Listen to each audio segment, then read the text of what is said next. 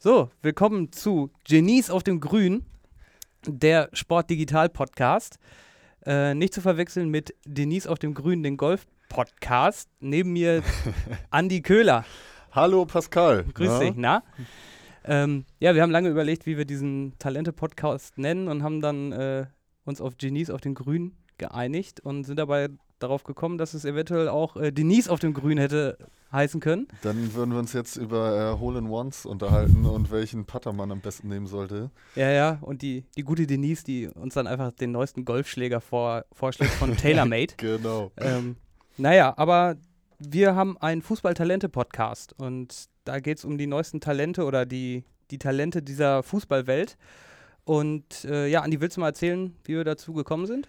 Ja, ähm, also wir arbeiten ja beide bei Sport Digital, wo halt ähm, auch Ligen einfach im Vordergrund stehen, die äh, Talente ausbilden, so wie die Eredivisie aus Holland, wo immer wieder junge Stars ähm, zum Vorschein kommen oder auch die Liga Nosch aus Portugal, wo zum Beispiel ja gerade der Joao Felix auf sich aufmerksam macht. Und ja, auf solche Leute wollen wir einfach mal zu sprechen kommen, auf die jungen Stars, die ähm, vielleicht dann bald bei den großen äh, Teams in den, äh, ja, in den starken Ligen, sag ich mal, spielen, so England, Deutschland, äh, Frankreich, Italien, Spanien.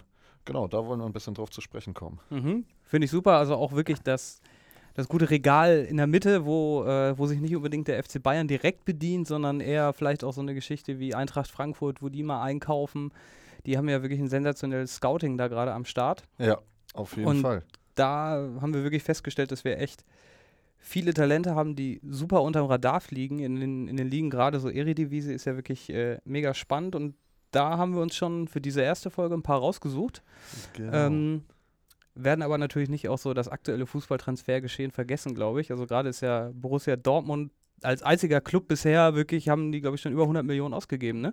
Ja, nee. nicht ganz. Äh, also die haben ja den Nico Schulz und Hazard und Brandt geholt. Ähm, ich glaube für jeweils 25 Millionen oder so. Mhm. Ähm, also die sind jetzt ja dann bei 75, wenn ich richtig rechne. Und Das, ja, das ist, Adam Riese sagt, das ist richtig. Und äh, wenn man bedenkt, dass der FC Bayern äh, mit Hernandez da ähm, allein schon 80 Millionen für einen Spieler ausgegeben hat, da muss man sagen, da hat Dortmund äh, ja drei wirklich gute Transfers gemacht. Also für den Preis, Nico Schulz, ob der jetzt wirklich 25 oder 27 Millionen wert ist, Er ist halt Linksverteidiger, ne? Die, Ja, die die kosten sind- gefühlt immer nochmal 10 Millionen mehr, wenn sie schnell laufen können. Ja, die sind halt rar gesät. Und ich muss aber auch sagen, dass Schulz hat eine äh, gute Saison gespielt bei Hoffenheim. Ich finde auch berechtigt Nationalspieler geworden.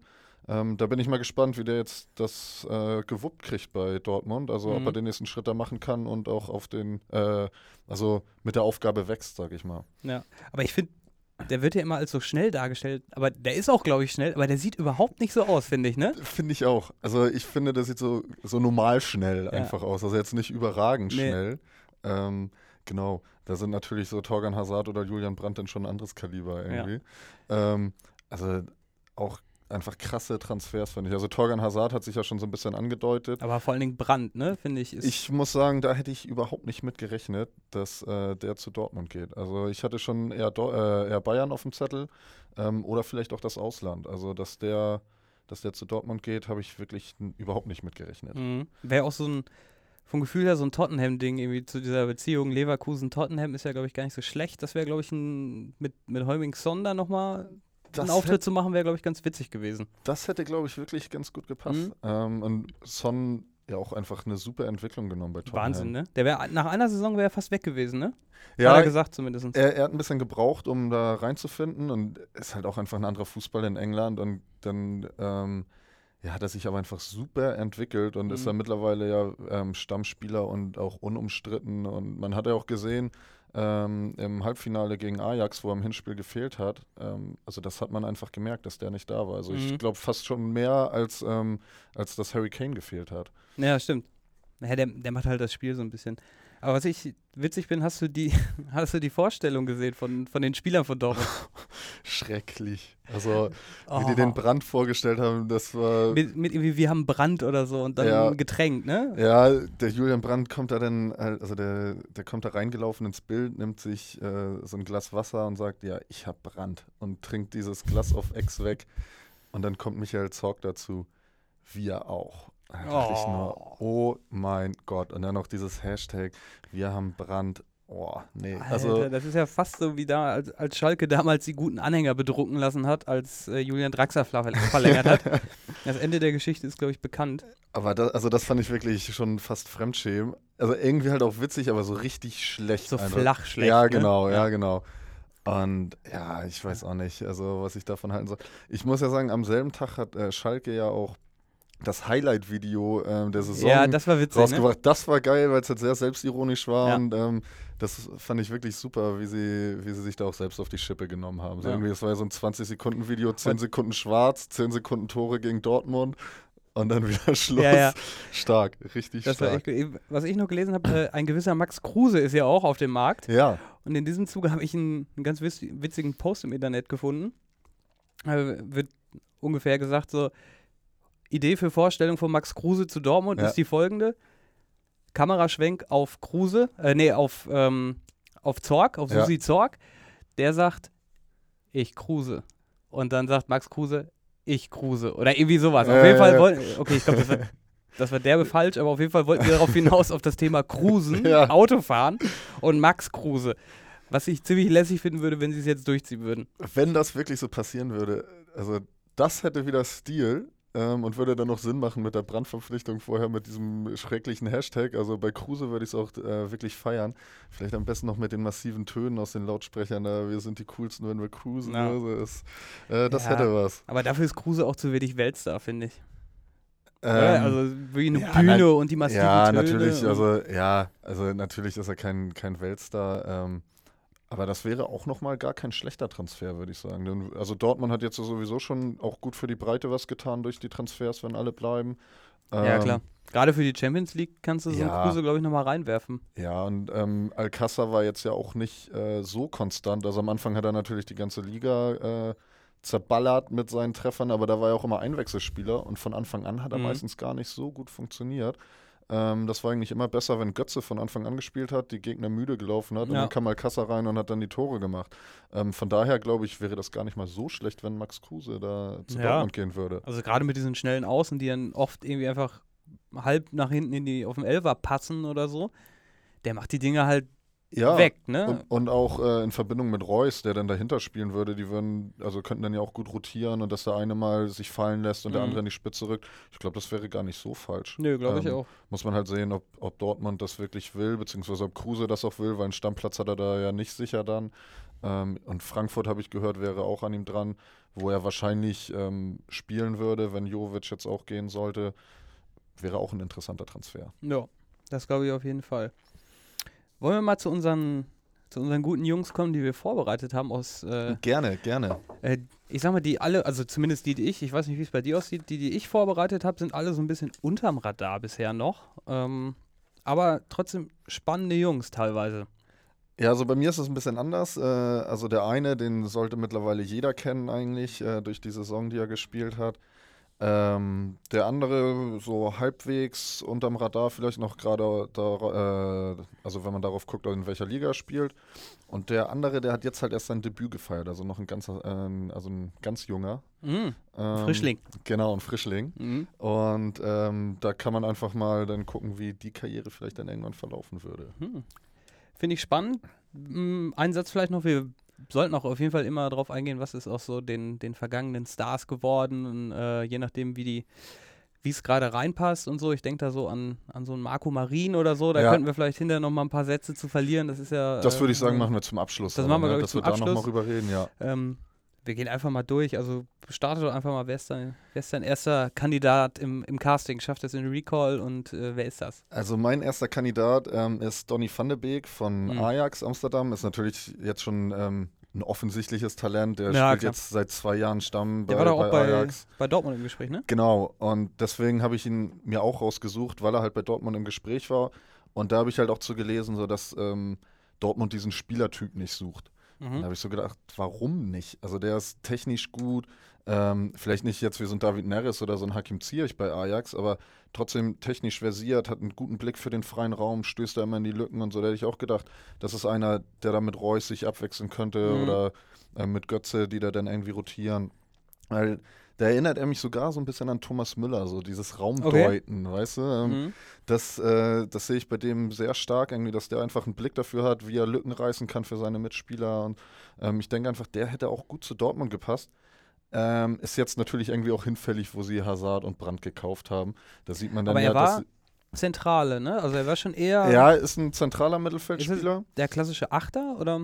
Ja, also er hat auch bei Ajax gerne auf der 10 gespielt, aber ist jetzt kein typischer Spielmacher. Mhm. Das ist eher so einer, der braucht auch gute Spieler um sich rum, glaube ich, also die das Spiel machen, aber er ist halt auch wirklich einer, der die Lücken reißt für, für Leute wie dann den Neres oder Zierich oder auch Tadic, der dann ja immer vorne drin gespielt hat bei Ajax, ähm, die da dann viel ja, variiert haben im Angriffszentrum und auf den Außen.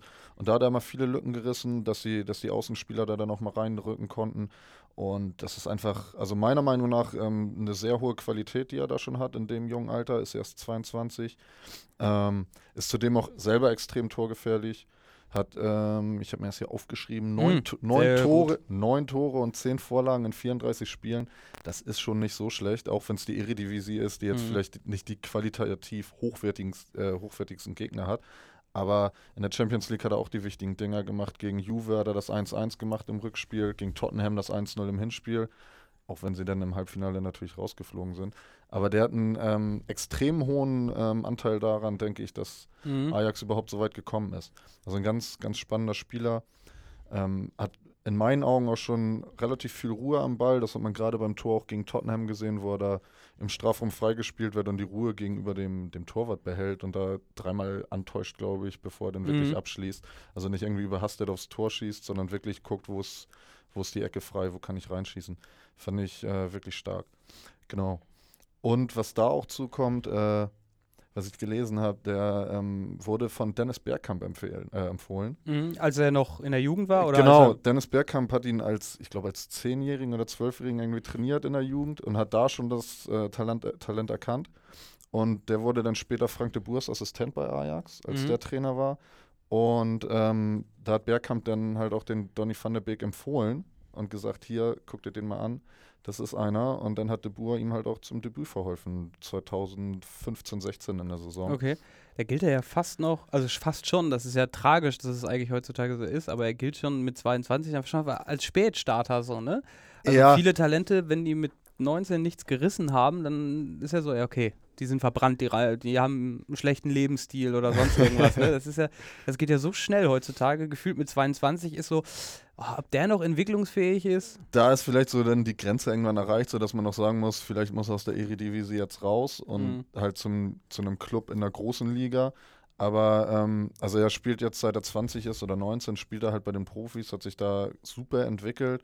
Ähm, also ich glaube, da ist auf jeden Fall noch ein Sprung nach oben möglich. Der hat Potenzial für mehr. Und da bin ich mal gespannt, wo sein Weg hinführt. Und wenn so einer wie Dennis Bergkamp sagt, hier, aus dem kann was werden. Also Dennis Bergkamp war ja selber so ein genialer Spieler. Ja. Wenn der was sieht in jemanden, ich glaube, dann hat das schon was zu sagen. Klar, der hat mit so, so lange auch gespielt und ja. mit so vielen zusammen gezockt, ne? Ja, und alleine wenn ich an diese, ich weiß nicht, kennst du dieses Tor gegen Newcastle, was Dennis Bergkamp mal geschossen hat? Wo, da kommt so ein Pass von Pires aus dem Mittelfeld, Bergkamp steht mit dem Rücken am 16er mit dem rechten Fuß spielt er den links um den ja. Gegenspieler ja, rum ja. und er geht aber selber rechts vorbei, nimmt den Ball wieder auf und schießt den halt auch ganz überlegt ins Tor. Das ist auch so ein klassisches Tor, was ungefähr äh, 200 Mal am Tag irgendwie in so einer Facebook-Timeline auftaucht, weil es einfach so gut ist. aber so, was ne? auch kein anderer kann. Ja. Also das ist so ein Tor, was auch Bergkamp irgendwie einzigartig gemacht hat und ähm, ja, wenn so einer sagt, hier aus dem kann was werden, dann glaube ich einfach, da steckt dann schon was hinter, ne? Ja, auf jeden Fall. Was, was ist dein Tipp? Äh, wo, wo, wo, er hingeht. Wo könnte er landen? Zu wem passt er? Das ist ja auch irgendwie ganz spannend. Also wir können da auch gerne ein, ein kleines internes Tippspiel draus machen. Ja. Äh, oh, würde ich, äh, ja. würd ich sagen, einigen wir uns darauf, dass wir am Ende mal sagen, ja, okay, mh, hm, gutes Talent und wir sagen dann, wo könnte er vielleicht landen? Wer, wer greift zu? Ja, also wenn ich ehrlich bin, würde ich mich eigentlich freuen, wenn er noch ein Jahr bei Ajax bleibt. Einfach weil ich ähm, das schade finden würde, wenn die Mannschaft jetzt schon so auseinander mhm. ähm, zerfällt. Ähm, sonst habe ich halt gelesen, PSG und Tottenham sollen dran sein. Bei PSG kann ich ihn mir aber überhaupt nicht vorstellen. Mhm. Bei Tottenham schon eher. Ich glaube, da würde er, würde er schon reinpassen mit seiner Spielweise. Ist halt die Frage, ob er dann an einem Eriksen vorbeikommt oder an einem Deli Alli oder ob er mit denen zusammenspielen kann. Wobei das halt alle drei eher Leute sind, die ich eher mit offensiven Stärken sehen, sehe. Ähm, von daher schwierig zu sagen, ob er da dann auch ähm, direkt spielen würde. Aber sonst, ja, Dortmund hat, hat jetzt kein, kein Interesse mehr. Ähm, was ich auch noch gelesen habe, dass Ancelotti ihn von Neapel gerne hätte. Mhm. Ob er da reinpasst, weiß ich auch nicht so ganz genau. Ich muss ganz ehrlich sagen, ich könnte mir bei Inter Mailand ganz gut vorstellen. Bei Inter? Ja, also die spielen ja mit Icardi oder Martinez im Sturm und haben auf Außen Perisic und rechts Politano oder Kandreva. Und dahinter Van de Beek, den kann ich mir da eigentlich ganz gut vorstellen, muss ich Mhm. So, und dass der da dann halt auch die Lücken reißt für einen Perisic oder einen Kandreva, die dann ja auch sehr torgefährlich sind, wenn sie über die Flügel kommen. Icardi und Martinez ähm, schießen auch ihre Tore. Also Icardi sowieso ja eigentlich auch ein super Spieler, wenn er nicht gerade in Vertragsverhandlungen äh, Verhandlungen steckt und seine Frau da irgendwie die Macht hat und auf einmal das wird aus dem Kader gestrichen, weil die Frau 10 Millionen mehr haben will Aber oder sonst was. Aber Perisic ist auch gefühlt, jede Transferperiode ist, geht Perisic wieder nach England oder so. Und Ist halt auch die Frage, ob der überhaupt da bleibt. Aber trotzdem, also bei Inter Mailand könnte ich ihn mir tatsächlich ganz gut vorstellen. Ähm, Wäre also dein Tipp? Ja, oder Tottenham sogar auch Okay. tatsächlich. Aber wie gesagt, ich würde mir eigentlich wünschen, dass er, dass er bei Ajax noch bleibt, dass die Mannschaft sowieso zusammen bleibt, auch wenn De Ligt und De Jong jetzt schon so gut wie weg sind. Ja, Ich habe, meine ich, zumindest auch immer mal gehört, dass Man United mal dran war oder interessiert war. An Van de Beek, Ja. ja, das habe ich zum Beispiel wiederum nicht gehört. Könnte ich mir aber auch vorstellen. Das könnte ich mir nämlich gut vorstellen, weil es ist ja auch immer im Raum, dass Pogba Man United verlässt. Ja. Auch wenn das jetzt nach Mourinho wieder ganz gut fand bei, bei Manchester United. Könnte mir vorstellen, dass Pogba vielleicht mal in Richtung Real denkt jetzt. So, könnte mir, Ja. wäre eine gute Kombi mit Zidane, glaube ich einfach. Ja, er hat jetzt Ähm, ja auch wieder zu seiner Stärke zurückgefunden. Unter Mourinho war Pogba ja sowas von schlecht. Oder Mhm. was Ja, ist alle. sowas von schlecht? Das ist jetzt auch übertrieben, aber sehr unkonstant und hat seine Leistung nicht abgerufen. Und Kein unter- 105 Millionen Spieler. Ja, genau. Und unter Solskjaer hat er jetzt ja schon bewiesen, was er kann. Auch Ja. mal dann über einen längeren Zeitraum. So die ganze Rückrunde war eigentlich relativ Mhm. stark. Ja, ich glaube auch, dass. Also mein Tipp wäre einfach mal Manchester United. Alles klar. Dann lege ich mich jetzt fest auf, ähm, ich sage jetzt einfach Inter Mailand. Oh, okay, okay. England gegen Italien. Ja, genau, deswegen. Sonst, sonst hätte ich, glaube ich, äh, Tottenham gesagt, aber weil Ja. du jetzt schon England hast, nee, dann, Nee, nehme ich, dann nehme ich lieber Italien ähm, und bin mal gespannt, wo sein Weg hinführt. Aber wie gesagt, am liebsten hätte ich ihn weiterhin bei Ajax. Okay. Spannend. Genau. Ich bin, ich bin gespannt. Ich finde den Typen auch einfach einen guten Zocker. ja, ist für mich so super. ein klassischer Fall auch, der Riesenanteile hat, wie du sagst, aber trotzdem so ein bisschen ein, ein Stück unterm Radar äh, Genau. fliegt, weil halt gerade so Neres ähm, und Delicht irgendwie so allgegenwärtig sind. Ja. Und, Und auch De Jong, der ja, also der war auch überragend, De Jong Ja. einfach. Also der geht auch zurecht zu Barcelona. Ja, klar. Muss man einfach so sagen, der hat eine super Saison gespielt, ist auch Spieler des Jahres in Holland geworden. Ähm, genau, also da ist Donny van de Beek ein bisschen untergegangen. Ähm, wobei ich glaube, das hat schon geholfen, dass er halt in den wichtigen Spielen in der Champions League auch die Tore gemacht hat. Dadurch ist er so ein bisschen mehr ins Rampenlicht gerückt. Aber überall, wo ich über ihn was gelesen habe, heißt es irgendwie der Schattenmann oder Mhm. also Ja, das sind mal eigentlich die Witte, ist wie äh, Martinez in der Champions League-Sieg-Saison von den Bayern. Da Ja. war ja auch, gefühlt hast du den nicht gesehen, der hat das Spiel nicht gemacht oder so, aber der hat halt alles abgeräumt, ne? Klar, ja, also Position. für mich war Martinez der Erfolgsgarant, dass wir gegen Dortmund gewonnen haben. Also was Wir? heißt wir? Ich, oh, ja, da rede da red ich noch in der Wir-Form. Ich war Bayern-Fan, ich bin es nicht mehr. oh, Äh, okay. mir ging die Vereinspolitik so ein bisschen auf die Nerven in den letzten Jahren. Mhm. Ähm, aber, kann, 2000 kann, ich, kann ich voll verstehen. aber 2013 war ich tatsächlich äh, noch sehr großer Bayern-Fan und deswegen ist mir wohl das Wir da rausgerutscht. Okay, dann ähm, hat ja, der gute Bratzo dir das Bayern-Herz gebrochen. Lassen wir das mal so stehen. Ja, eher Hönes und Rummenigge. Ja, Gerade okay. Rummenigge mit, äh, auch mit den, dieser ganzen Katar-Politik und Ja, es ist schrecklich. Also das scheinheiliger Verein irgendwie. Ja, ne? genau, also sehr viel Doppelmoral ist da im Ja. Spiel und das ähm, wollte ich so einfach nicht mehr unterstützen. Ja, kann ich verstehen. Aber ähm, äh, weiter im Text, wollen wir denn zu deinem ersten Talent kommen, jetzt wo wir Sehr- Donny van de Beek denn abgeschlossen Sehr haben? gerne. Ich, ich werfe auch einen, einen, guten Knaller aus der Eredivisie, aber von PSV Eindhoven Ah, wäre okay. hier ins Spiel. Blutjunger Junge, Blutjunger Junge, Blutjunger Bursche ist es. Es ist Mohamed Ihataren aus Ja. Marokko, also gebürtiger Marokkaner. Ähm, Im Zweifel wahrscheinlich auch noch irgendwie die, die französische Staatsbürgerschaft, wie, wie viele andere Marokkaner. Äh, spielt im zentraloffensiven Mittelfeld, ist also so ein bisschen so der Spielmacher, kann aber auch auf dem Flügel ausweichen.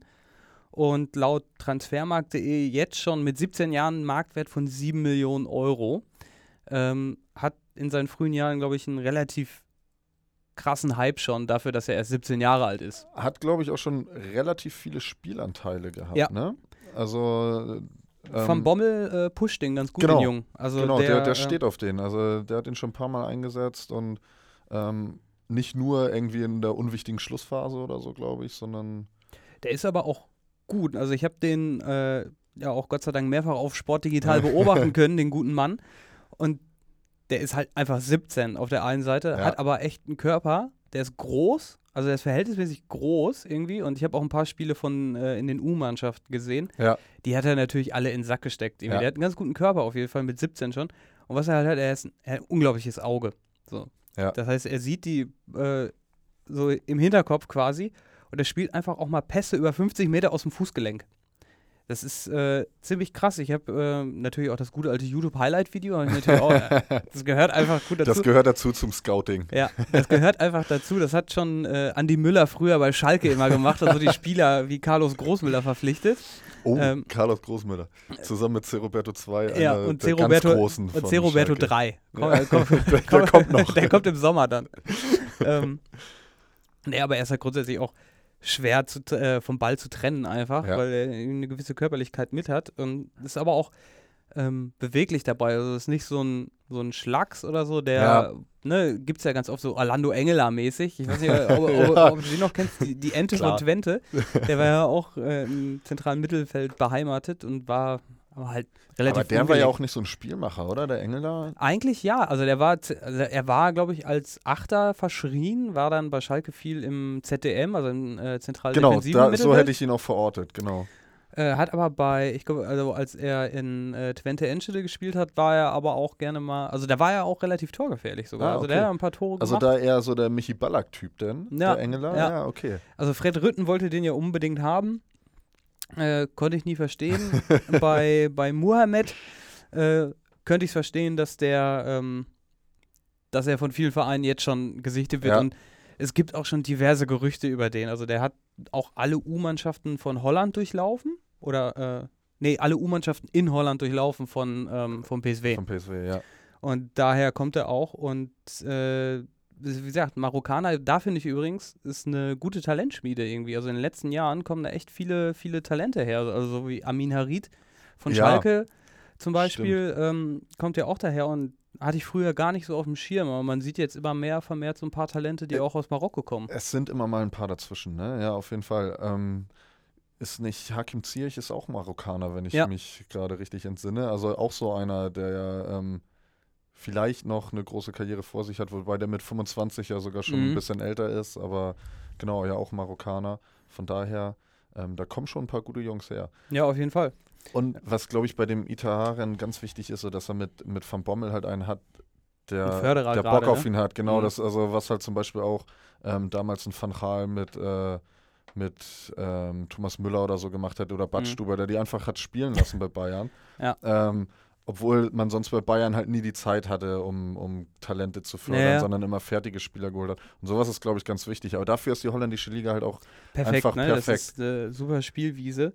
Gerade in diesen Spielen gegen die unteren Tabellenregionen, da kannst du so gut Talente testen, in Anführungsstrichen, wenn die Genau. äh, kicken können. Ja. Das ist schon, glaube ich, ziemlich cool. Und ähm, er ist, glaube ich, auch ein Kandidat, der äh, oft den vorletzten Platz, äh, Pass vorm Tor dann tatsächlich auch spielt. Der Ja. wird ja ganz selten mitgetrackt, so. Ähm, das sind aber eigentlich die, die krassesten. Toni Kroos ist auch so ein Kandidat, ne? Wobei Toni Kroos, finde ich, mittlerweile oder gerade diese Saison und auch bei Deutschland Ja. zuletzt oftmals nur noch so den Ball quer geschoben hat und so. Aber generell. Toni, ne? Genau, aber generell gebe ich dir da recht, dass äh, Toni Kroos sonst auch so einer war, der es konnte oder Özil teilweise auch. Mhm. Zum Beispiel bei der WM 2014, wo sie Weltmeister geworden sind, da wurde Özil ja auch immer so ein bisschen schlecht geredet.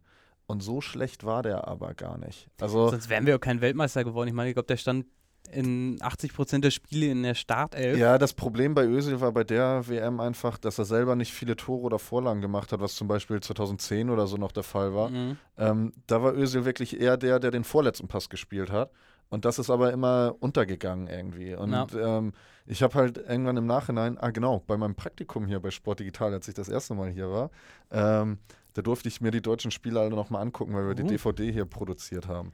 Und da muss ich halt sichten, ob da irgendwelche Fehler oder so drin sind und konnte dann nochmal die deutschen Spiele sehen. Und da ist mir das erstmal aufgefallen, da habe ich dann mal drauf geachtet. Mhm. So, weil sonst guckt man ja auch nicht, also so ein Spiel bei der WM, da bist du im Zweifel eher mit irgendwelchen Freunden mit einem Papier unterwegs und so. WM-Finale habe Ja, ich hier auf dem so Heiligen Geisfeld in Hamburg geguckt. Also da achtet man nicht auf irgendwelche Taktiken oder Nein, so. da hast du so dermaßen die, äh, die Deutschlandbrille auf. Ja, und, genau. Äh, wer nicht trifft, verliert mäßig so, äh, wenn du nicht gerade in der Verteidigung spielst. Ähm, Und da habe ich dann halt im Nachhinein aber nochmal drauf geachtet, wie Özil gespielt hat. Und da war der auch, also nicht überragend, aber er hat eine gute WM gespielt. Und wie gesagt, war halt eher er hat der, halt der wenig Typ. Spektakel gemacht, Genau. aber dafür Effektivität. Richtig. Sieht man ja, was bei rumgekommen ist und was jetzt im Sommer, also im vorletzten, oder im letzten Sommer, ne? Schon wieder ein Jahr her jetzt, oder? Mit oder der zwei? WM. Ja. WM 2018. Ein Zwei Jahr her. Ein Jahr, mein Gott. Die Zeit, die fliegt, mein Junge, ich sag's dir. Nee, genau, aber der, ähm, der gute Mohamed Ihataren Genau, ähm, wollen wir wieder zurückkommen zu unseren Talenten. ist natürlich dadurch, dass er jetzt ich sag mal, von einem sehr bekannten Trainer wie Van Bommel schon früh gepusht wurde und so, ist er natürlich krass in den Medien und das ist natürlich auch so der Klassiker, dieser klassische frühe Hype. So, Ja. ne, der, der viel zu früh kommt, ähm, wie bei zum Beispiel Harvards, der ist auch erst 18, 19, kriegt auch derbe den Hype ab. Der wird natürlich in Holland jetzt wahrscheinlich noch, noch viel mehr gehypt, als wir es gerade irgendwie in Deutschland auch mitkriegen. So. Ja. Und das ist natürlich auch mal eine Riesengefahr für solche, für solche Jungs, dass sie irgendwie schnell abheben und so. Ich glaube, da ist Van Bommel auf der anderen Seite genau der richtige Trainer, der das, glaube ich, ganz gut managen kann. Das kann ich mir auch vorstellen. Ich glaube auch von Bommel ist da einer, der kennt das ja auch, also der hat unter Van Gaal gespielt, der glaube ich auch einer ist, der, oder auch Van Bommel selber war ja auch einer als Spieler, der auch mal auf den Tisch haut und Ja. ein bisschen unangenehm ist so. Aber ich glaube, der hat da ein ganz gutes Gespür für einfach. Und wenn da dann der Hype vielleicht auch im Umfeld zu groß wird oder er merkt, der Junge hebt ein bisschen ab, ich glaube, der kann den ganz schnell dann wieder zurück auf den Boden der Tatsachen holen. Ja, da gibt es eine, eine gute Nackenschelle oder Genau. äh, dann, dann ist er wieder da. Aber was natürlich dazu führt, und das habe ich, äh, hab ich rausgefunden, dass die Kollegen äh, Raiola und Mendes Oh. äh, natürlich schon ihre Fühler ausgestreckt haben. Wobei Raiola natürlich erstmal gesperrt ist jetzt. Ach, ganz ehrlich, Raiola wird da schon seine Mittel und Wege finden, im Sommer sein Geld zu machen, glaube ich. Ja, denke ich auch. Aber offiziell Ja, ist er gesperrt. Das ist wie Financial Fairplay. Äh, offiziell ist das auch immer so eine Geschichte und trotzdem, dann gibt es mal eine Transfersperre und dann macht Chelsea auch so einen Pulisic-Deal irgendwie im, im, im Im- Winter ja, oder so. Also, Und das war es dann aber auch schon so. Die großen Vereine werden irgendwie nie richtig belangt. Also klar, so eine Transfersperre tut auch weh. Aber wenn man dann mal liest, so wer da ausgeschlossen wird von europäischen Wettbewerben, weil sie gegen das Financial Fairplay verstoßen, das sind immer irgendwelche osteuropäischen Ja, ja. Clubs oder so. Da denke ich mir auch, ja, die werden jetzt bestraft, aber also bei, Man City oder PSG, das bei Paris kann mir keiner erzählen, dass das alles mit rechten Dingen nein, zugeht. auf gar keinen Die Fall. machen das irgendwie hinterm Rücken mit irgendwelchen Werbedeals und verteilen das Geld dann irgendwie so, dass es dann so aussehen soll, als wenn alles im Rahmen ist. Aber das kann mir keiner erzählen, Nee, dass das nicht, da dass- alles richtig ist. nee, ist es auch definitiv nicht. Da bin ich mir relativ sicher sogar. Ja, Ähm, dass das so ist, auf jeden Fall, äh, Raiola und Mendes haben natürlich schon gesagt, ja, de, de, den würden wir gerne vertreten, weil Ja. die äh, da natürlich wieder die ganz große Kohle riechen, quasi unter Van Bommel ausgebildet bei PSW, auch ein namhafter Eredivisie-Verein und dann relativ schnell wahrscheinlich einfach mal auf die Insel schicken äh, zu irgendeinem zu irgendeinem Verein da und dann ähnlich wie Martin Oedegaard wahrscheinlich äh, den Hype aufbauen, künstlich und für eine Riesentransfersumme und dann versackt er halt alleine auf der Insel. Das ist halt, glaube ich, das Schlechteste, was in dem Falle hier passieren kann. Ja. Ähm, wird aber zunächst wahrscheinlich nicht passieren, weil der Bruder von, ähm, von ihm vertritt ihn. Und ich denke mal, für in so jungen Jahren ist das, glaube ich, eine, eine ganz feine Lösung. Ähm, bei Brüdern äh, passiert das natürlich relativ oft, dass sie sich schnell verkrachen. Ich glaube, bei Ösel und seinem Papa war das auch mal so. ja vor Ähm, ein paar Jahren, da haben die sich auch so ein bisschen verkackt, ja. genau. Das kann natürlich schnell verlieren bei Familie, dass du dich verkrachst, gerade wenn es da irgendwie um richtig Asche geht, dass sie dann sagen, okay, nee, dann nehme ich doch den, den Mino und dann ist es halt so. Aber kann ich mir irgendwie nicht so richtig vorstellen. Also ich glaube, das wär, würde eher vielleicht der Fall sein, wenn es nachher wirklich irgendwie eine Stufe höher geht oder Mhm. so, wenn er, wenn er schon ein Star ist, ähm, dass man dann vielleicht mal da Probleme hat. Aber generell finde ich die Lösung mit der Familie mal gar nicht so schlecht. Das ist gerade für so einen 17-Jährigen, ich sag Genau. mal, wenn sein Bruder, was weiß ich, 30 ist oder so oder 35 Ja. und auch ein bisschen Ahnung hat und dann sagt so, pass auf, Mohammed, mach jetzt mal gediegen, spiel deinen Stiefel jetzt mal zwei Jahre, dann bist du erst 19 und dann kannst du, stehen dir alle Türen offen. Ja, also der steht jetzt am Anfang seiner Karriere. Er ist jetzt ja auch noch kein Stammspieler. Ja, Der ja. wird immer mal eingewechselt, hat auch mal ein paar Startelf-Einsätze, aber es ist jetzt ja noch nicht so, dass er da die Liga rockt.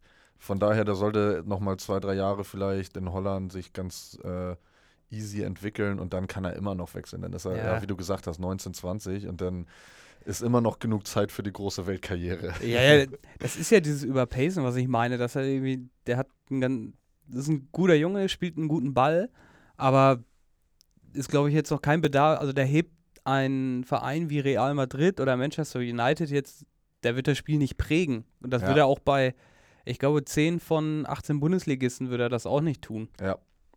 Da gebe Also ich dir so, glaube ich. Aber na gut. Ähm, was ich aber glaube, trotzdem, weil er relativ früh anfängt, einen Hype und äh, den Hype hat, dass er vielleicht so ein Kandidat ist, der irgendwie zu Barca oder Man City geht oder so. Also vielleicht, also mein, eher, ich sehe ihn eher so ein Kandidat für Barca, wenn da so die nach Rakitic-Ära oder so, die halt auch mal die guten Dinge aus dem Fuß spielen können. Da, das würde irgendwie ganz gut passen. Äh, da, ja gut, Van Bommel hat auch eine Barca-Vergangenheit und so, ne? Um, da, um das Ganze jetzt mal zu stricken. Die waren auch tatsächlich schon dran. Also, ähm, Wobei da muss ich sagen, ähm, ich sehe ja halt De Jong jetzt als den direkten Rakitic-Ersatz, Mhm. weil es gab schon ähm, letzten Sommer, glaube ich, nach der WM Ja, okay, immer mal ja. Gerüchte, dass Rakitic vielleicht geht. Diese Saison ist es auch wieder relativ hartnäckig. Ich habe so ein bisschen das Gefühl, dass die Zeichen bei Rakitic auf Abschied stehen und Mhm. dass De Jong quasi schon der Ersatz für Rakitic ist. Also nichtsdestotrotz, ein Busquets wird ja auch immer älter und dann kommt da vielleicht immer so ein Italien, auch wenn das nicht dieselbe Position ist, aber ja, ja. Dann wird er halt so ein bisschen rotiert im ja. Mittelfeld. In der Liga kann, kann äh, Barca auch gefühlt einfach komplett offensiv aufstellen, weil so übertrieben heftig ist die spanische Liga eigentlich auch nee, nicht, finde ich. Also ich sehe auch immer so fünf, sechs Mannschaften, die halt einen ganz guten Ball spielen in Spanien. Also du hast halt die üblichen Verdächtigen, Barca und Real und Atletico spielen um Titel. naja. Und danach kommen Sevilla und Valencia zum Beispiel. Und dann ist es eigentlich dann wie in Deutschland so. Dann Ja. kommen so ein paar Vereine, die immer mal wieder Europa League da irgendwie anklopfen, wie Bilbao oder so. Und der Rest, ja. Ja, ich habe auch gelesen hier, der, äh, der Trainer von Everton, ich glaube, das war sein ehemaliger Trainer, irgendwie so, die sind irgendwie ein bisschen verbandelt. Ja.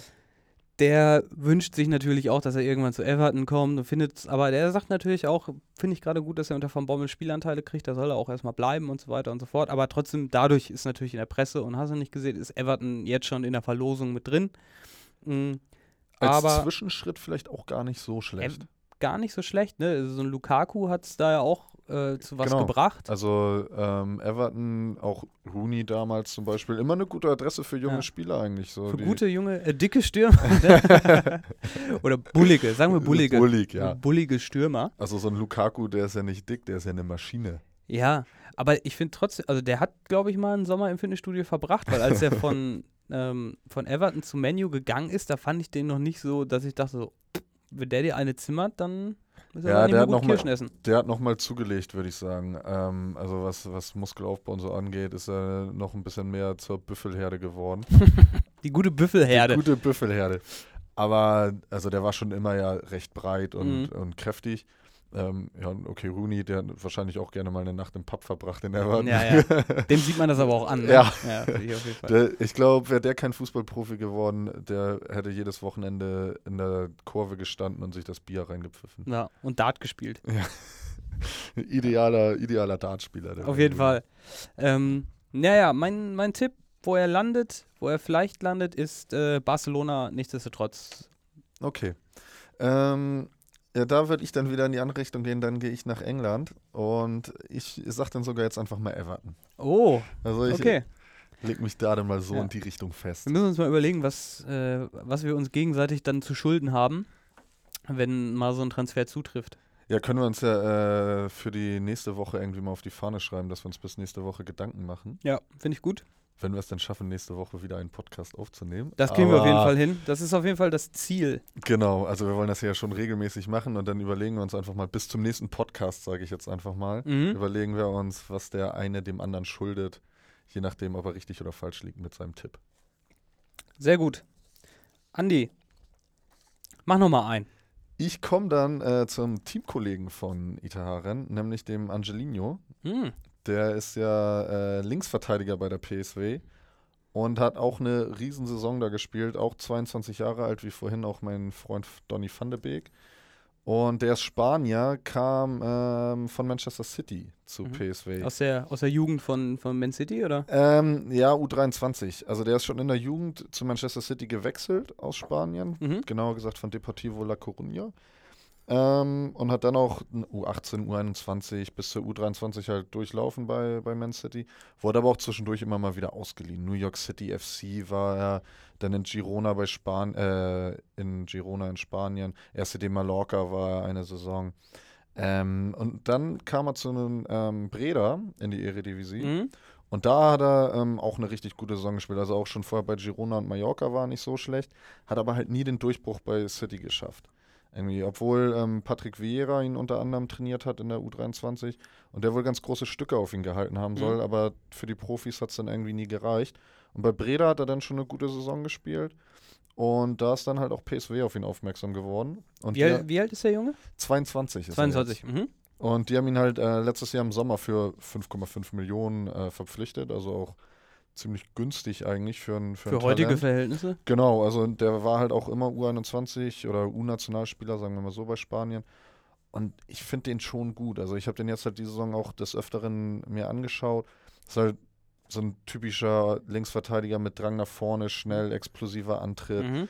hat einen richtig starken ersten Kontakt. So, wenn der Pass kommt und die Ballannahme oder Mitnahme direkt in den Sprint rein, Mhm. ganz oft und dadurch schon immer einen Schritt schneller als sein Gegenspieler. Mhm.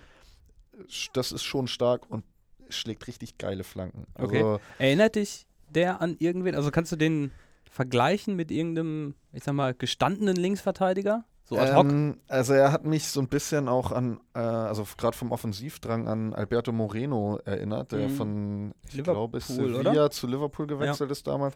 Und der hatte seine Stärken halt auch gerade im Offensivspiel. Deswegen setzt Klopp ihn ja auch nicht mehr ein, weil ähm, der im Europa League-Finale vor zwei Jahren, glaube ich, war das, wo Liverpool verloren hat, da war er halt Linksverteidiger und hat da ähm, überhaupt nichts auf die Was auch Kette ein gekriegt. brutal schneller Bursche, Moreno, ne? Genau. Und daran erinnert, also erinnert mich Angelino so ein bisschen, ähm, weil der auch einfach super schnell ist ähm, und der schlägt richtig punktgenaue Flanken. Also egal ob aus dem Stand oder aus dem Lauf, egal auf den kurzen oder Langpfosten, flach oder hoch, die sind schon gut. Und also auch deswegen hat Luke de Jong so viele Tore bei PSW gemacht. Also die Flanken von außen, bei dem die sorgen immer für Gefahr.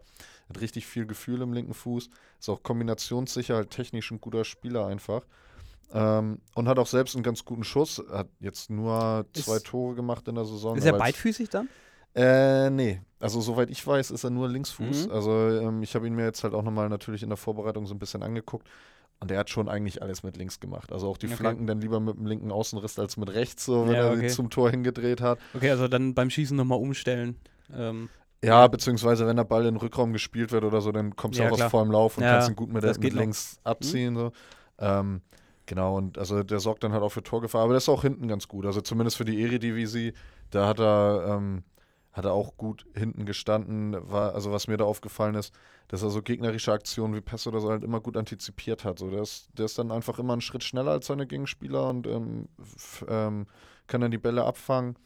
Das ist schon gut. Also Schwächen eventuell Kopfballspiel, weil er nur 1,75 ist. ja, Aber mein Gott, als, als Linksverteidigern. Linksverteidiger Ja. beziehungsweise als Außenverteidiger generell, das sind ja meistens nicht die größten. Mhm. Ähm, das ist dann ja auch nicht unbedingt deren Aufgabe. Aber so richtig, wirklich Schwächen hat er sonst nicht. Also, Mhm. wie gesagt, man müsste halt mal gucken, wie es in einer anderen Liga läuft. Eredivisie ist nun ja auch nicht. Ist auch so eine klassische 4-3-3-Liga, die natürlich immer sehr gut ist für, für schnelle Außenverteidiger. genau, ne? ist halt prädestiniert dafür. Und die Gegner sind halt nicht die besten, wenn du halt ein guter Kicker bist. Ähm, Kannst schon viel gut machen, ne? Ja, haben wir ja vorhin auch schon drüber geredet bei dem Itaharen. Ähm, so gegen die kleineren Mannschaften, da kannst du halt einfach offensiv auch mal Hm. gut glänzen. Und PSW hat äh, ziemlich viele Spiele hochgewonnen, auch ähm, genauso wie Ajax dieses Jahr. Ähm, ja, also da fällt das halt schon auf, wenn du offensiv was kannst. Mhm. Hört sich aber auch nach einem, theoretisch nach einem guten Kandidaten an für eine, für eine Dreierkette und dann als, ich sag mal, als linker Wingback sozusagen. Ähm, Ja. Könnte, glaube ich, auch nicht schlecht sein. Ja, also er hat Ist ja immer beliebter, das System. So. Er hat tatsächlich bei Breda auch in der Saison davor ähm, auch gerne mal äh, eine Reihe weiter vorne gespielt. Mhm. Also eher dann auch linker Flügelspieler ähm, und war dann auch eher offensiv als defensiv zu finden. Aber bei PSW spielt er halt defensiv ähm, den Linksverteidiger, aber halt mit viel Drang nach vorne. Und ein super Spieler. Ähm, also ich bin Fan von ihm, fand, also hat mich sehr beeindruckt diese Saison. Man muss halt einfach mal sehen, wie, wie das jetzt weitergeht. Ich glaube, der wird noch auf jeden Fall ein Jahr auch bei, PSW, bei der PSW bleiben, ähm, weil er jetzt halt auch gerade erst gekommen ist von City, vorher immer ausgeliehen. Ich glaube, Mhm. der will jetzt auch Ja, mal okay. ankommen irgendwo. Ähm, und wie gesagt, für City jetzt dann halt auch nicht gereicht. Deswegen glaube ich jetzt auch nicht, dass da unbedingt die ganz großen Vereine anklopfen. Ähm, aber wo ich ihn mir wirklich vorstellen könnte, eigentlich so bei den Bundesligisten, die alle so um die Europa League spielen. Mhm. So, so Dortmund zum Beispiel hat er keinen Bedarf und würde ich auch schon fast zu hoch für ihn ansiedeln, aber sowas wie Leverkusen, wenn Wendell geht zum Beispiel, oder Hoffenheim braucht einen Ersatz für Nico Schulz, so meinetwegen. Also, Willems will weg von Frankfurt. ja, guck mal. Okay, die haben zwar Kostic, in, äh, aber der hat natürlich auch so seine Defensivschwächen unterm Strich. Ne? Genau, ist ja kein, kein richtiger Linksverteidiger, wobei das in dem System ja auch ähm, ein bisschen anders interpretiert wird, immer bei Frankfurt. Ähm, aber generell kann ich mir ihn halt gut bei so einem Europa League-Aspiranten vorstellen. Und irgendwie auch in Deutschland, klar, auch in Spanien wieder, dass er in die Heimat geht, kann ich mir auch vorstellen. Oder Italien ist eine Option vielleicht. Aber Der nächste Schritt ist aber nicht das, das ganz Große so. genau, da müsste schon wahrscheinlich einiges zusammenlaufen und ein paar günstige Transfers für ihn davor fallen. Also es ist ja. Ja. oft so, dass dann irgendwie so ein Transfer passiert, wenn, wenn irgendwelche krassen Linksverteidiger zu, äh, von Topverein zu Topverein gehen und irgendein Topverein dann ähm, einfach ohne Linksverteidiger dasteht, dann passiert das ja relativ häufig, ne? ja, dann wäre es vielleicht eher so ein Notkauf, wobei ich würde ihn nicht mehr so sehen, wenn das dann der Fall wäre. Aber generell sage ich auch, eher Europa League-Kandidaten als Champions League-Kandidaten. Klar, klar hat er mit äh, PSW auch schon Champions League gespielt diese Saison. Ähm, ja, aber so ein Manchester City oder Chelsea, Liverpool, Juve, die haben da halt nicht den Bedarf. PSG könnte ich ihn mir vielleicht irgendwann mal vorstellen. Ich glaube, der würde auch in die französische Liga passen. Aber generell sehe ich ihn eher bei einem, also sehe ich da eher noch einen Zwischenschritt, bevor es Mhm. vielleicht soweit so weit ist, dass er dahin kann. Mhm. Genau. Okay. Hört sich nach einem spannenden Kollegen an, auf jeden Fall, weil Links- und Rechtsverteidiger sind ja so rar gesät Genau. heutzutage. Hatten wir von bei, beim guten Nico Schulz schon. ähm, der übrigens eine nicht so coole Frisur hat, möchte, ich- möchte ich nur noch mal einwerfen. Das sieht immer richtig ekelig aus, wenn er geschwitzt hat. Das muss einfach auch mal gesagt sein. ähm, nee, okay, das heißt, dein Tipp ist irgendwo mittlere, mittleres Segment. Genau, Bundesliga zum Beispiel. genau. Also in der Bundesliga könnte ich mir gut vorstellen, aber halt auch in Spanien wieder vielleicht. Aber ich glaube auch, der wird erstmal bei der PSW bleiben. Der wird dieses Jahr auf keinen Fall wechseln. Aber ist auf jeden Fall ein interessanter Spieler und auch mit 23, 24 kann ja Mhm. noch der nächste Schritt folgen. Ja, Also klar. Von daher, genau, also so ein Europa League-Aspirant Mhm. in einer größeren Liga Mhm, okay. ähm, könnte Okay. schon das Ziel Dann- sein dann. okay, dann geben wir da jetzt mal keinen expliziten Tipp ab, weil es, glaube ich, Ich können wir seh- machen, ich aber es seh- ist, glaube ich, sehr random. Dann, Ja, ne? genau. Also ich sehe da jetzt auch nicht so den Sinn drin, weil ich auch wirklich glaube, der wird bleiben. Mhm, okay, aber ein Kandidat, den man auf dem Schirm haben muss. In meinen Augen ja. Sehr gut. Okay. Ähm, wir bleiben einfach mal in der, äh, in der Eredivisie. Ich würde sagen, ich stelle noch einen vor. Ja. Und dann können wir vielleicht noch mal kurz auf Marco Marin eingehen Mhm. und dann ist es auch schon soweit äh, mit dem Ende der Folge. Oha. Oha. Ähm, nee, ich habe äh, in quasi in Asien gewildert. Das hört sich ganz komisch an. nee, ich ähm, habe einen Kandidaten aus äh, gebürtig aus Japan, Ritsu Doan vom FC Groningen. Äh, wo ich mir noch nicht ganz sicher bin zu dem, zu den guten Jungen. Ja. Ähm, ich weiß nicht, ob du ihn, ihn kennst oder mal spielen sehen hast. Wahrscheinlich schon mal irgendwie. Ja, ich glaube schon, aber ich, Ich muss sagen, ich habe nicht gerade viel dazu im Kopf. Ähm, dass Ja. das, also ich Ich bin mal musste auch- gespannt, was du mir jetzt zu erzählen hast. Ja, ich musste auch ein bisschen suchen, muss ich sagen, weil ich habe immer ein bisschen geguckt, was passt irgendwie und ähm, dachte mir so, ja, okay, Asien steht ja grundsätzlich erstmal für technisch hoch anspruchsvollen Fußball äh, in ihren Akademien und so, die haben natürlich dann irgendwo halt ihre körperlichen Defizite Ja. dann nach hinten raus. Deswegen ist es, glaube ich, wird es auch nie die ganz, ganz riesengute Fußballnation werden. Haben natürlich mal so Ausbrecher wie, wie Kagawa, wobei der ja auch seine Hype-Phase schon längst vorbei hat, ne? Ja, der hat ja seit seine guten Jahre bei Dortmund und der Wechsel zu Manchester United hat ihn ja zerstört. zerstört. Äh, wo, wo spielt er? In der Türkei, ne? Spielt er jetzt in der Türkei Äh, bei, äh, bei Besiktas, ne? glaube ich. Und da hat er sogar ein paar Tore gemacht, aber man hört jetzt auch nicht, dass er da irgendwie überragend spielt. Niemand spielt überragend in der Türkei, weil das einfach, glaube ich, nicht so, äh, weiß ich nicht. In der Türkei war Marco Marin übrigens auch zwischendurch. Oha. Oh Gott. Äh, Schon mal den Cliffhanger mitten in der Folge. Sehr gut. Finde ich, äh, find ich klasse. Ähm, nee, aber der, der gute Ritsu ist ein quirliger, klassischer quirliger Japaner. So wie man ihn sich vorstellt, kommt über rechts, kann aber auch natürlich äh, über die Außen, ähm, nee, kommt über, kommt über rechts und kann auch über die Außen, klar, kann aber auch in der Zentrale spielen. So. Ja. Äh, hat schon laut Transfermarkt einen Marktwert von, äh, von 7,5 Millionen Euro, was nicht ganz wenig ist eigentlich. Für, Nee, gerade wenn man bedenkt, so Groningen ist nun ja auch nicht der größte Club in Holland. Ähm, das hat dann schon was zu sagen, glaube ich, wenn du, wenn du dann so einen Marktwert hast. Ja. Was ihn, was, was mir so aufgefallen ist, was ihn so ein bisschen auszeichnet jetzt schon, ist der, der Drang und der Zug zum Tor, den hat er auf jeden Fall. Ja. Gleichzeitig fehlt ihm aber nach hinten raus jetzt noch so ein bisschen die Effektivität und die Abgebrühtheit und die Abgezocktheit. Vielleicht spielt er auch so ein bisschen mit rein, dass ihm die Körperlichkeit fehlt, dass er sich gerade gegen so bullige Verteidiger dann eher schwieriger durchsetzen kann. Äh, nichtsdestotrotz hat er aber äh, acht Torbeteiligungen in 32 äh, Spielen gemacht, was glaube ich ganz gut ist für einen 20-Jährigen in einer mh, verhältnismäßig neuen Liga. Ja. Und halt immerhin fünf Tore und drei Vorlagen gemacht, finde ich, äh, ist für einen 20-Jährigen ähm, auf einem anderen Kontinent, finde ja. ich, das ist, ist eine super Quote. Ähm, wie- aber wie gesagt, er kann, glaube ich, noch effektiver werden. Also es ist ein Kandidat, der, ähm, wenn er an Effektivität zulegt, auch ganz schnell äh, noch mehr Tore macht. Das hört sich für mich so ein bisschen an ähm, wie der Junge, von dem wir vorhin schon gesprochen haben, der Heung-Min Song. Ja. Ähm, da haben wir auch vorhin kurz drüber geredet und so hört sich das für mich so ein bisschen an, wie der halt in den jungen Jahren auch bei, beim Hamburger SV war. Mhm. Auch, ja halt, also du hast die Anlagen gesehen, aber da war er auch noch nicht so effektiv, wie er es jetzt bei Tottenham ist oder wie er auch schon bei Leverkusen vielleicht war. Ja, wobei ich finde, dass bei Heuming Son ist es so für mich, dass er schon damals so eine unglaubliche Leichtfüßigkeit irgendwie ausgestrahlt hat, wenn der gespielt Ja, hat. Ne? Ja, Und da das, gebe ich dir recht. da gibt es nicht so viele, die, ich sag mal so, gefühlt über den Platz fliegen. Das hat er jetzt auch, der, der Rizzo hat das auch nicht so unbedingt. Der ist technisch gut, aber du hast nicht so das Gefühl, okay, der, der fliegt, also der hat, der hat was. Das gewisse Ja. Etwas, das siehst du jetzt irgendwie noch nicht. Das kann natürlich irgendwie immer noch kommen mit mehr Selbstbewusstsein und so. Aber er ist technisch natürlich äh, gefühlt einwandfrei, mh, spielt aber auch ein paar ganz gute Pässe und der Unterschied zu Son ist, glaube ich, auch, er hat trotzdem so eine, so eine Kämpfermentalität. Und ich glaube, wenn du so eine Kämpfermentalität hast, dann bist du selten irgendwie auch so der Leichtfüßige oder so. Son Ja. würde ich auch nicht unbedingt als Kämpfer bezeichnen. Nee, wobei ich schon finde, dass der auch da in dem, äh, in dem Sinne zugelegt hat. So jetzt Mhm. in der Zeit in Tottenham, äh, bei Tottenham. Der, aber es ist halt auch die englische Liga, da musst du halt auch einfach ein bisschen gegenhalten, sonst hast du da keine Chance. Und ich finde, Ja, ja, das, und ich finde, da hat Son aber wirklich einen Sprung gemacht im Vergleich zu dem, was in der Bundesliga noch war. Der, aber wie gesagt, Son hat ja auch ein Jahr gebraucht, um da äh, Fuß zu fassen bei Tottenham, bevor er eingeschlagen ist.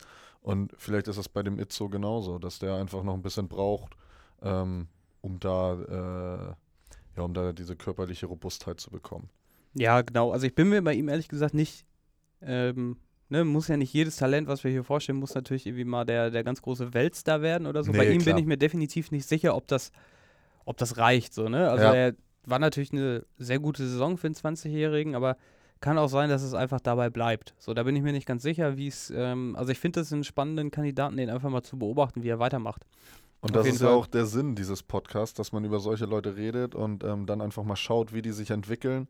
Ob das, äh, ja, der nächste Messi ist jetzt übertrieben, aber ob das vielleicht ein äh, Superstar werden kann oder überhaupt einfach einer, der in eine große Liga wechseln kann ähm, und da den nächsten Sprung macht oder ob die in der Versenkung verschwinden. Mhm, genau. Für mich stand jetzt, ähm, um es mit Robert Kovac zu sagen, nee, nee, Nico, nicht Robert. Nico Kovac, genau. Robert.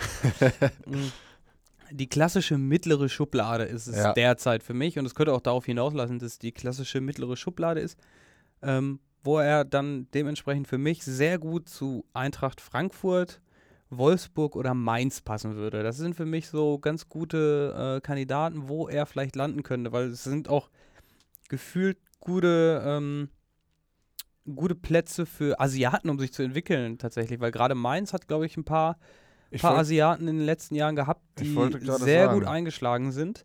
Und Frankfurt hat mit Hasebe auch einfach so einen Dauerbrenner, der auch komplett unterm Radar läuft, aber äh, Hasebe ja einer meiner ähm, Lieblingsspieler fast bei Frankfurt. Ne? Ich finde das echt. Ja, also weil der einfach so unauffällig ist, aber so wichtig für die Mannschaft. Der hält da den Laden ähm, hinten ja immer mit zusammen und also ich finde der ja, wie du sagst, ein bisschen unterm Radar. Ähm, aber ich glaube, in Frankfurt weiß man den schon zu wertschätzen. Auf jeden Fall. Ich glaube, in Frankfurt wird er gut gefeiert. Ja. Ist so ein, ein ähm, ich glaube, so ein Comunio-Liebling. Ja, ich habe ihn ich, bei Comunio ja? tatsächlich. Ja, ja, Sehr gut. Ich glaube, bei, bei Comunio kann man den gut aufstellen. Der, der kriegt nie Minuspunkte und genau. immer gut Plus. Ja, also, also außer jetzt die letzten Wochen hat er, glaube ich, auch mal Minuspunkte bekommen, weil Frankfurt ja auch äh, die gut. Saison so ein bisschen abgeschenkt hat nach dem Europa League aus. Da waren die Beine einfach schwer, glaube ich, und die Motivation dann vielleicht auch so ein bisschen raus, weil die ja natürlich auf dem Zahnfleisch gelaufen sind nach der langen Saison. Ja, klar. Und da hat er dann tatsächlich auch mal Minuspunkte bekommen. Ich glaube auch nur so minus zwei oder so. Mhm. Eigentlich einer bei Comunio, mit dem du immer deine Punkte machst. Ja, sehr gut. Kleiner, kleiner Comunio-Exkurs muss auch immer drin sein, weil äh, ist auch, er hat auch was mit Scouting mhm. zu tun in gewisser Weise, weil man sich ja mit den Spielern beschäftigt. Ähm, der hat jetzt schon irgendwie einen relativ hohen Marktwert. Das ist aber ein bisschen anders als bei den, bei den anderen zu sehen, finde ich. Er könnte nichtsdestotrotz für weniger über den Tisch gehen als der ähm, Transfermarkt.de Marktwert, weil, ja. äh, weil er einfach nicht so den derben Hype hat. Man findet nicht so viel an Gerüchten zu ihm und so weiter. Oft ist es dann so, dass solche Kandidaten dann irgendwie für drei Millionen tatsächlich dann über den Tisch gehen. Kommt ja auch immer noch so ein bisschen drauf an, wie viel Vertragslaufzeit hat mhm. er, solche Sachen. Aber was du auch gesagt hast, ich kann ihn mir tatsächlich dann auch sehr gut bei Mainz vorstellen. Also ja, als du die Mannschaften so aufgezählt hast, da dachte ich so, ja, Mainz passt. Ja, Mainz könnte ein guter Kandidat sein. Oder auch Frankfurt, vielleicht, wenn da jetzt die ein oder anderen Offensivkräfte gehen, würde vielleicht schon passen. Weiß man nicht. Und dann schaut man sich vielleicht auch in der Eredivisie um. Ja, das ja, kann ich mir auch vorstellen. Ja so der, könnte gut passen, ich bin gespannt, aber ich sag, okay, wenn du sagst Mainz, sag ich Frankfurt. Bleiben wir einfach mal in Deutschland. Machen wir ein kleines Deutschland-Duell. Ja. Ähm, sag ich, er geht nach Frankfurt. Gut, finde ich gut. So. Einigen wir uns darauf. Mainz ja. und Frankfurt. Ähm, ja, das war der, der gute Rizzo. Äh, finde ich, find ich einen guten Jungen, aber vielleicht wird er auch ein Marco Marin. Marco Marin, The German Messi. The German. Wie er, so, wie er so schön angekündigt wurde von der englischen Presse, als er zu Chelsea gewechselt ist. Ja, das was, ist, was, macht Marco Marin gerade? Marco Marin, also für die, die es noch nicht wissen, der ist serbischer Fußballer des Jahres geworden. Jawoll. Also der hat da wohl endlich einen Verein gefunden, wo er Stammspieler ist und auch seine Leistung zeigt. Ähm, und die sind auch Meister geworden und mhm. da hat er wohl einen ganz großen Anteil dran. Äh, mir ist er das erste Mal jetzt wieder aufgefallen in der Champions League in der Vorrunde. Da droht der Stern Belgrad ja mit Liverpool, PSG und Neapel in der Todesgruppe gespielt. Mhm, stimmt. Und da ähm, hat er nämlich tatsächlich im Rückspiel gegen Liverpool, da hat Roter Stern Belgrad auch 2-0 gewonnen. Da hat er zwei Vorlagen gemacht. Und äh, da habe ich das erste Mal wieder Marco Marin bewusst wahrgenommen, weil davor war er in der Versenkung verschwunden. Ja, der hat sich nicht unbedingt gut getan, weil nur seinem Konto, glaube ich, ganz gut getan, dass er zu Chelsea gewechselt ja. ist. Mehr, mehr nicht. So, bei Gladbach hat er ja damals den Durchbruch geschafft und da fand ich ihn auch gut. Und bei Bremen dann ja eigentlich auch den nächsten Schritt gemacht und hat da auch zwei richtig gute Jahre gehabt. So Torjäger war er nie, aber immer irgendwie über zehn Vorlagen auf jeden Fall im zweistelligen Bereich Tore vorbereitet. Tore eher so drei, vier in der Saison. Und dann aber in seinem dritten Jahr bei Bremen ähm, ist er auch leistungsmäßig abgefallen und genau in dem Jahr wechselt er zu Chelsea, also nach dieser Saison, mhm. was eigentlich überhaupt nicht ähm, da reingepasst hat eigentlich. Also ich weiß nicht, wie Chelsea da auf die Idee gekommen ist, den zu verpflichten. Weiß man, wer den beraten hat, ist vielleicht auch noch ein Punkt, den wir vielleicht auch mal mit aufnehmen sollten. So ein ja. bisschen so die Beraterszene mal mit, mit beleuchten, was die Vielleicht kriegt man da irgendwie so einen kleinen Zusammenhang, was so die Berater für, für Transfers machen oder so. Fände ich vielleicht mal ganz, ganz spannend eigentlich. Ja, das äh, können wir auf jeden Fall uns mit auf den Zettel schreiben für die nächsten Wochen, dass wir da ein bisschen mehr drauf gucken. Bei Marin weiß ich jetzt nicht, wer ihn da beraten hat. Ähm, ob da ein Berater eine große Rolle gespielt hat, kann man sich natürlich irgendwie schon denken, vielleicht, wenn er zu einem Verein geht, wo viel Geld drin steckt. Dass er den da aktiv angepriesen hat oder dann gibt es da irgendwie eine Connecte zu Chelsea oder so. Genau. Weiß man nicht. Kennst du das, was ich äh, bald zu Marco Marino habe, ist ein Interview von äh, Frank Lampard äh, Didier Drogba in irgendeinem TV-Studio in, äh, in UK, in England. Kennst du das? Nee, das kenne ich tatsächlich nicht. Das ist, äh, das zeigt so komplett, was Marco Marin für einen Stellenwert beim FC Chelsea hatte. Das heißt, Frank Lampard lässt so ein bisschen Revue passieren. Also Frank Lampard und Marin waren ja zur selben Zeit da. Und er lässt dann Frank Lampard so ein bisschen Revue passieren. Ja, okay, es war aber auch schwer zu der Zeit irgendwie zu spielen. Wir hatten so viele heftige Spieler. Wir hatten Oscar, wir hatten XYZ. Ich Ja, glaube, wir ja. hatten Ballack, glaube ich, da auch noch Ja. rumlaufen und so weiter. Und wir hatten Drogba. Und das war echt schwer damals zu spielen. Und Drogba sagt, and we had Marco Marin. und, das ganze und das ganze Studio lacht sich einfach kaputt wegen dieser Aussage. Und Frank Lampard sagt, ja, ja, klar, Marco Marin hatten wir auch noch. das ganze Studio lacht sich kaputt. Das ist das Video halt vorbei. Das ist so ein kurzer Ausschnitt. Aber das, Das zeigt den kompletten Stellenwert, den Marco Marin bei Chelsea hatte. Das ist einfach großartig. Die Story kannte ich noch nicht. Das werde ich mir nochmal anschauen müssen. Ja, muss ich mal angucken. Das gibt äh, mehrfach auf den, äh, im Internet. Er, er hat ja auch tatsächlich dann irgendwie nur sechs Spiele gemacht für Chelsea, also Pflichtspiele. Und, aber dabei sogar ein Tor geschossen. Sehr gut. Und ich habe nochmal nachgeguckt, da wurde er in der 90. Minute eingewechselt und in der Nachspielzeit macht er noch das Tor. Wurde wahrscheinlich angeschossen.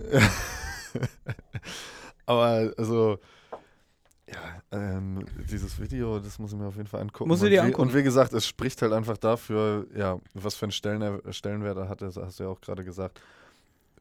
Ich weiß einfach nicht, was ihn damals geritten hat, zu Chelsea zu wechseln. Ich hatte eigentlich damals, also wenn ich mich richtig erinnere, gehofft, dass er, dass er da seine Spielanteile kriegt. Aber eigentlich war es von vornherein, glaube ich, zum Scheitern verurteilt. Vor allem, weil er vorher schon eine schlechte Saison bei Bremen gespielt hat. Mhm. Aber wie gesagt, so jetzt hat er ja anscheinend wieder einen Verein gefunden, hat- da wurde der Vertrag jetzt auch erst verlängert. Ah, der hat ja auch so eine, so eine Odyssee an, an Laien hinter sich gehabt dann. So, und da war unter anderem dann ja auch bei Trapp-Sponsor und ähm, vorher bei Sevilla. Er ist sogar, was auch ganz witzig ist eigentlich, zweifacher Europa League-Sieger tatsächlich. Aber von der Bank aus, oder? ja, mit Chelsea von der Bank aus. Ähm, bei Sevilla wurde er im Finale eingewechselt. Hat er da dann- mit äh, Piotr Trochowski zusammengespielt? Der war doch auch Oh. da, oder? Das weiß ich aber nicht, ob das die Zeit war, wo, wo Marin und Truchowski zusammen da gespielt haben. Hat, hat Truchowski die Europa League mal gewonnen? Ja, mit Sicherheit, weil Sevilla hat ungefähr Stimmt. zehn Jahre am Stück gewonnen. Stimmt. Ja, im, Zwei, Im Zweifel haben sie die zusammen Zweifel- gewonnen. Also im Zweifel gewinnt das Ding äh, Sevilla oder irgendwer aus England. So dieses Kurz und Jahr, knapp. dieses Jahr ja auch Ja. wieder. Ähm, aber was da noch ganz witzig war, also er hat am Anfang relativ viel gespielt bei Sevilla, war dann mal kurzzeitig verletzt und danach ist er irgendwie nicht mehr so richtig in den Tritt gekommen. Aber im Finale wurde er tatsächlich irgendwie so in der 70. Minute eingewechselt und dann ging es, glaube ich, in die Verlängerung. Da musste er verletzt wieder ausgewechselt werden. ich glaube, Ah. das, das spiegelt äh, Marins Karriere ganz gut wider. Ich So, wenn es drauf ankommt, so, dann war er einfach nicht dabei. ich glaube, eine Karriere in der Bundesliga hätte ihm ganz gut getan. ja, ähm, Er hätte ich, so ein Gesicht von Bremen werden können Ja. oder so. Aber was ich zum Beispiel auch nicht wusste, er war auch U21-Europameister 2009 mit Neuer, Boateng Mhm. und all denen, einer die nachher, genau, die nachher auch alle Weltmeister geworden sind. Da war er halt auch dabei. Und da habe ich auch nochmal nachgeguckt. In der Vorrunde und so hat er eigentlich immer von Anfang an gespielt. Finale dann auf einmal nicht mehr. Da war nicht mehr im Kader. Der, Ma So, also, das ist wieder so, also wie gesagt, der Mann für die wichtigen Spiele ist er nicht. nicht. naja, aber nichtsdestotrotz ist doch äh, schön, dass Marco Marin seinen Seelenfrieden noch gefunden hat. Wir wünschen ihm an dieser Stelle, glaube ich, alles, alles Gute. Ja, Marco Marin, wenn, wenn du das irgendwann mal hörst, dann äh, Schick Shoutout. Shoutout an Marco Marin. Schick uns gerne ein unterschriebenes Serbien-Trikot von dir. Da würden wir uns freuen. Da würden Auf wir uns freuen. Mm, äh, in diesem Sinne würde ich sagen, nächste Woche geht's weiter mit. Äh, ich habe sogar noch ein, zwei Talente auf Halde, die schaffen wir heute gar nicht mehr. Die machen wir nächste Woche, würde ich sagen. Ja. Und dann äh, können wir uns vielleicht mit noch einem Kandidaten, das können wir, kann ich ja schon mal mitgeben. Wir beschäftigen uns nächste Woche mal äh, vielleicht mit, was ist aus Breno geworden? Oh, Breno. Das Ja. ehemalige Talent aus Brasilien, ich sag mal, der, der Fackelmann der Bundesliga. Ähm, ich habe Brand, sag ich nur. Sehr gut, mega gutes Schlusswort und äh, dabei belassen wir es jetzt auch ähm, und sagen auf Wiedersehen. Ciao.